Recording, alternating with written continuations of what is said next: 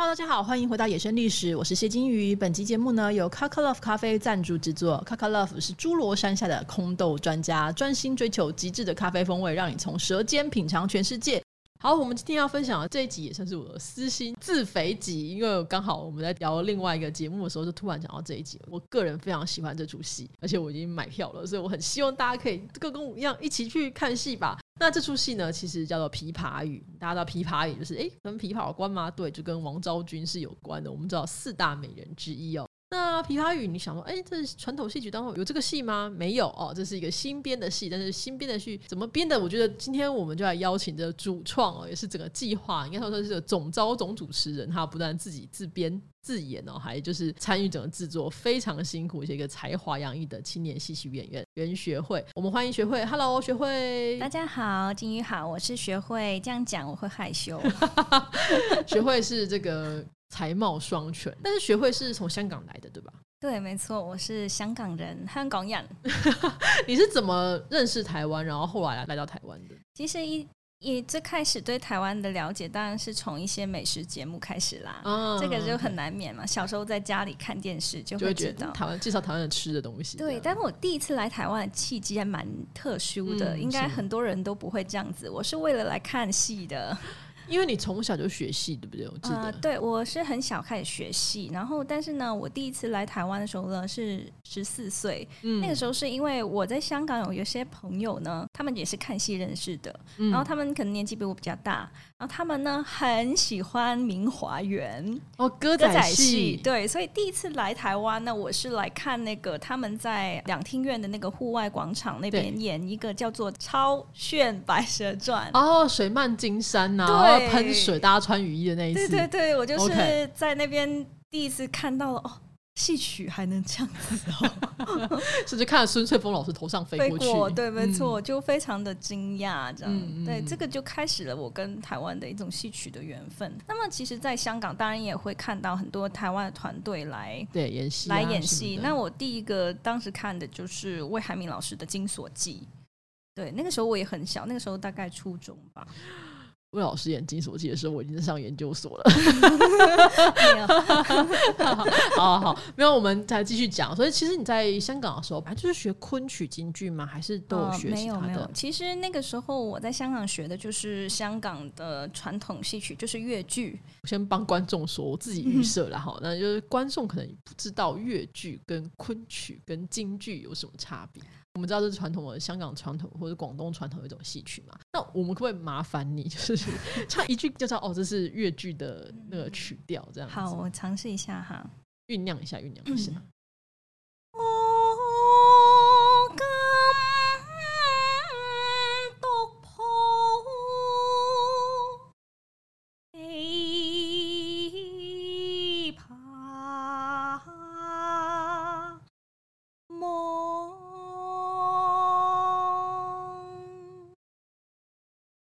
这句是唱什么？这句就是 嗯，昭君出塞的第一句。嗯、这个词就是“我今独抱琵琶望”。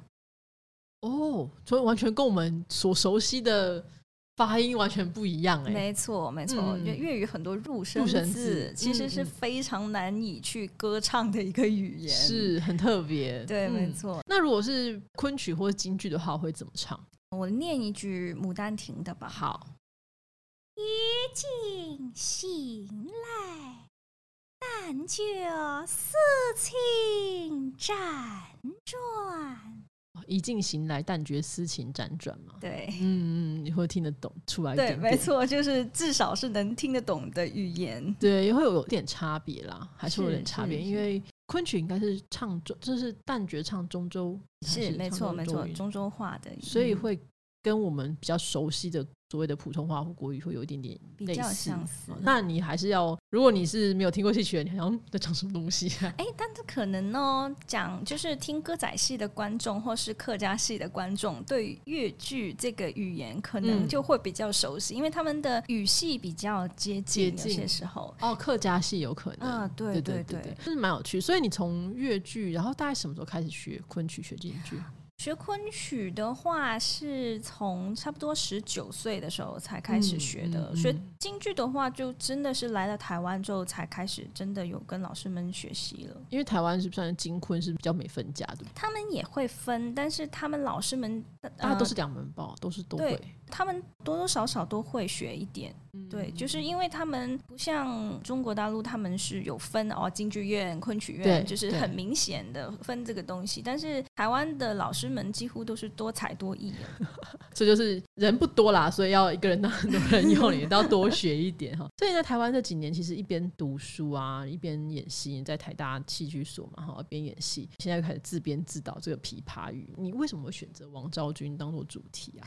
因为其实来了台湾四年，然后因为疫情啊、嗯、等等的都不能回家，对，所以我有三年没有回过家了。其实已经，所以你很能体会昭君何番的心情。对，这是一个 最基本的一个念头，就是你很能体会一个人在在外，对，离乡在外，而且你会认识到很多在台湾的香港人。其实你会看到他们各有各自的一种困难，或是说。人在异乡的一些感想，嗯、因为他们可能还不像我国语说起来，有时候还能骗过台湾人，他们会觉得哦，可能他是台湾人，就是我不说，有时候人家不会知道，对对，然后但是他们会。很明显的遇到很多跟台湾的一些文化上的差异呀、啊，或是带给他们的冲突，嗯、或者是说一些不习惯，肯定是会有的。对。那么他们怎么去面对这些问题，或者说有没有人能够了解这些看起来我们长得很像，但其实里面会有很多 cultural freak 这个状态？嗯嗯。虽然我们大家都是对香港保持非常大的同情，但是当你实际上有香港人住在你家附近的时候，你是不是想要就是多照顾他，或者想要？对他好，嗯嗯、可是你的照顾或是你的好意，真的是他需要的吗？或是搞不好他会觉得好 shock 哦，就是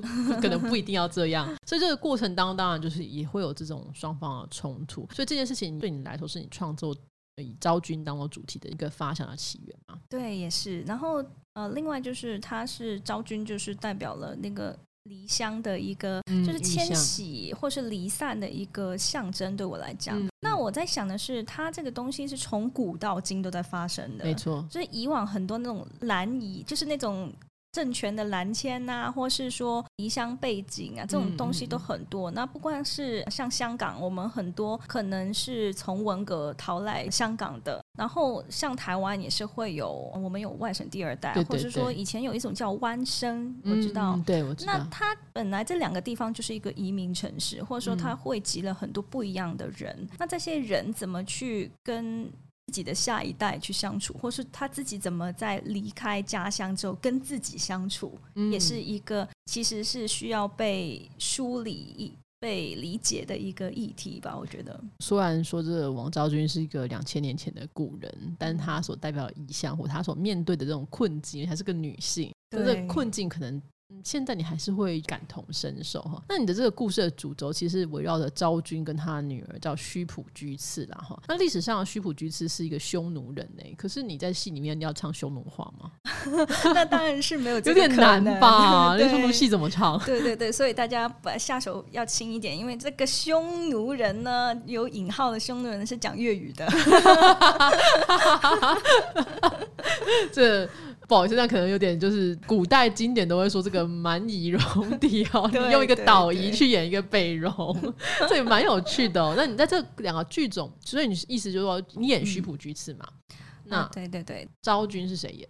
昭君是国光剧团的陈美兰老师哦，美兰老师也是昆曲唱的蛮好的，对他昆曲唱的非常好，他也是金昆两门报的一个老师，对对，所以她跟你就是他唱昆曲嘛。他会唱片昆，接近昆曲一点，他会讲韵白。哦，OK。然后我呢，怎么跟他沟通呢？就是会讲像是金白的台词。然后我激动的时候，有时候会讲粤语。哦，我就会轮着讲这些话。然后他会以韵白为主，就是有点像是保持他的一种。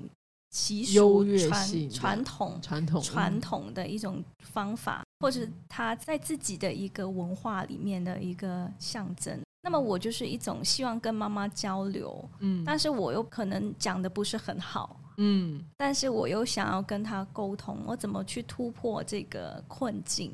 对，语言上面也是，文化上母女这些困境，嗯、对，这个安排很巧妙。你透过粤语代表的匈奴，OK，那那个韵白或是这个比较偏昆曲这个腔调或是唱腔，然后台词是象征的所谓的汉话，对，然后两边之间的这个交流的时候，就变成说他会讲粤语吗？他会带过来一点点吗？还是这个也可以剧透一下下？他在最后的时候可能会有一点粤语的表现，okay, 所以两边要怎么样去互通这个去交流，然后互相能够互相理解、呃，对，互相理解。我觉得这件事情很有趣哈。你可以帮我们多说一下你的戏会怎么演？我目前只知道就有两个人，然后两个母女两个，但是你具体会怎么演呢？会期待什么地方呢？其实呢，他这个女儿的名字就给她起了个名字。他就叫做栾体云，就是一个比较像是胡人的一个名字。嗯嗯嗯、然后昭君当然就是王昭君呢。那其实这个故事呢，就是在讲昭君来到了匈奴之后呢，其实她并不是那么适应的。对，她还一直活在自己的世界里面。那么她对这个女儿呢，其实也并不那么热络。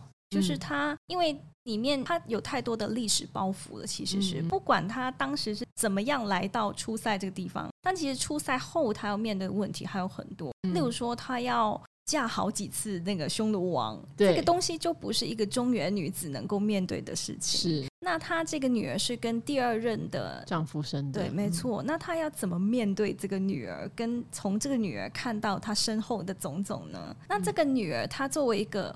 混血儿，嗯，就是古代最早的一种混血儿吧。对。然后她怎么去面对自己的身份认同呢？嗯，因为她是匈奴的公主，对，她应该有匈奴公主这种骄傲，就是我是大匈奴的公主。可是我妈是一个汉人，但两国是竞争，但是又好像又是我母亲的生身之国之间的这个关系。它可能是一种文化想象，她很向往的一种东西，就是文化想象。嗯。但是她跟她母亲又会。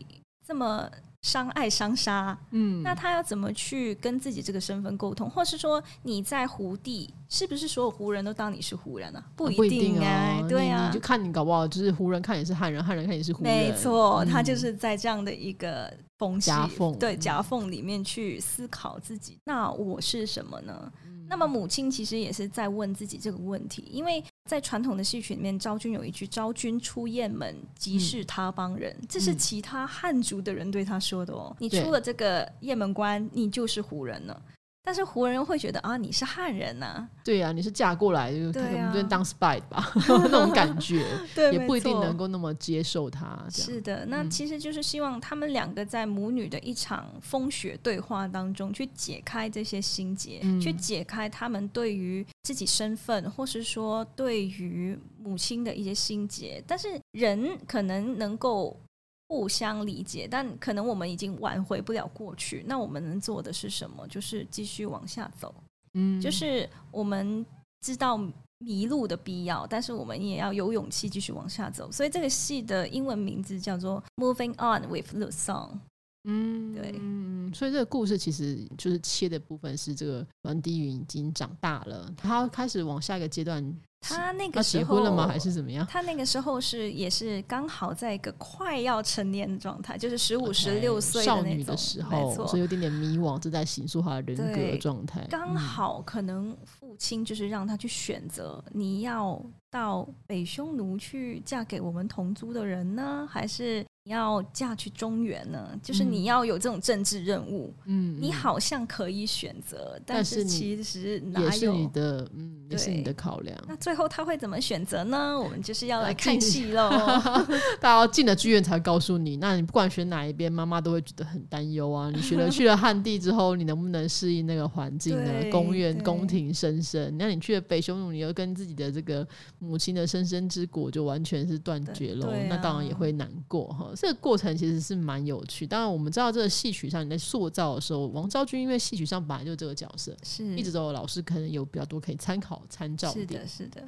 但是你自己演的这个小公主就哦，那就难哦，那就难。我们在戏曲当中，你有参考过什么角色吗？你有有没有参照点？其实我有些人问啊，是不是你自己啊？这样子，但是其实这个东西里面肯定会有一些我自己的东西。但是我能说的就是他，呃，首先他绝对不是我跟我妈的关系，我妈不是这种个性，我也不是这种个性。然后他可能会参照了一些少女比较偏旦角类的，也会有，这个，就是说那种小花旦的感觉，对，有一点点，但是他又不完全是。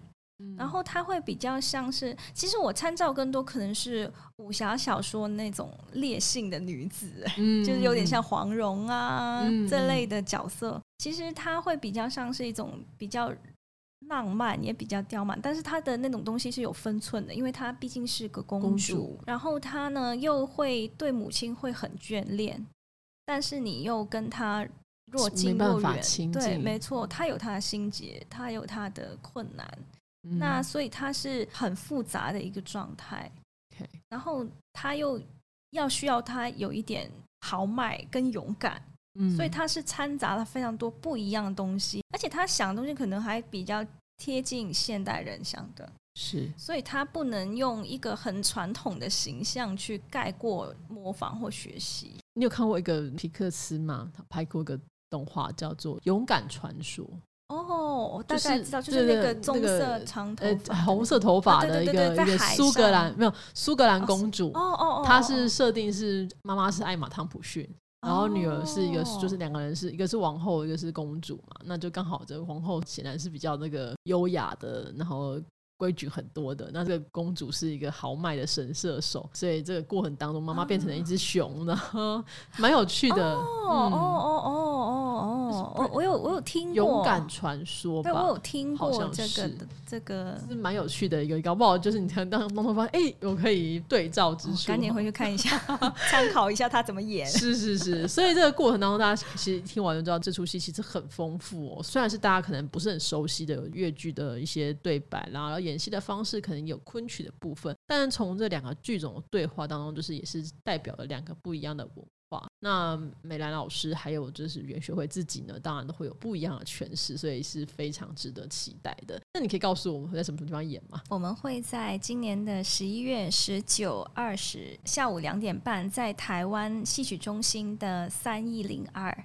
是在那个芝山芝山士林那边，对，没错，远山那边，圆山在那边。是吗？在芝山的戏曲中心，就在那个文宁路上。Okay. 嗯嗯，好，就大家有兴趣的话，可以搜寻一下《琵琶语》。那你《琵琶语》可能你搜寻 Google 出来会是那个林海的那个 CD 专辑，不是？你就搜寻到再搜寻一下学会。那我们在这个附注当中也都会有这个购票网址，就希望大家可以来一起支持一下我们这个有趣的新戏的创作。那不只是这一场啊，你看完这场入住的家贫如潮，搞不好还有机会再去。加长加长，或是更精进的去精致演出，那我们当然就非常的期待了。好，谢谢学会的分享，谢谢学会，谢谢。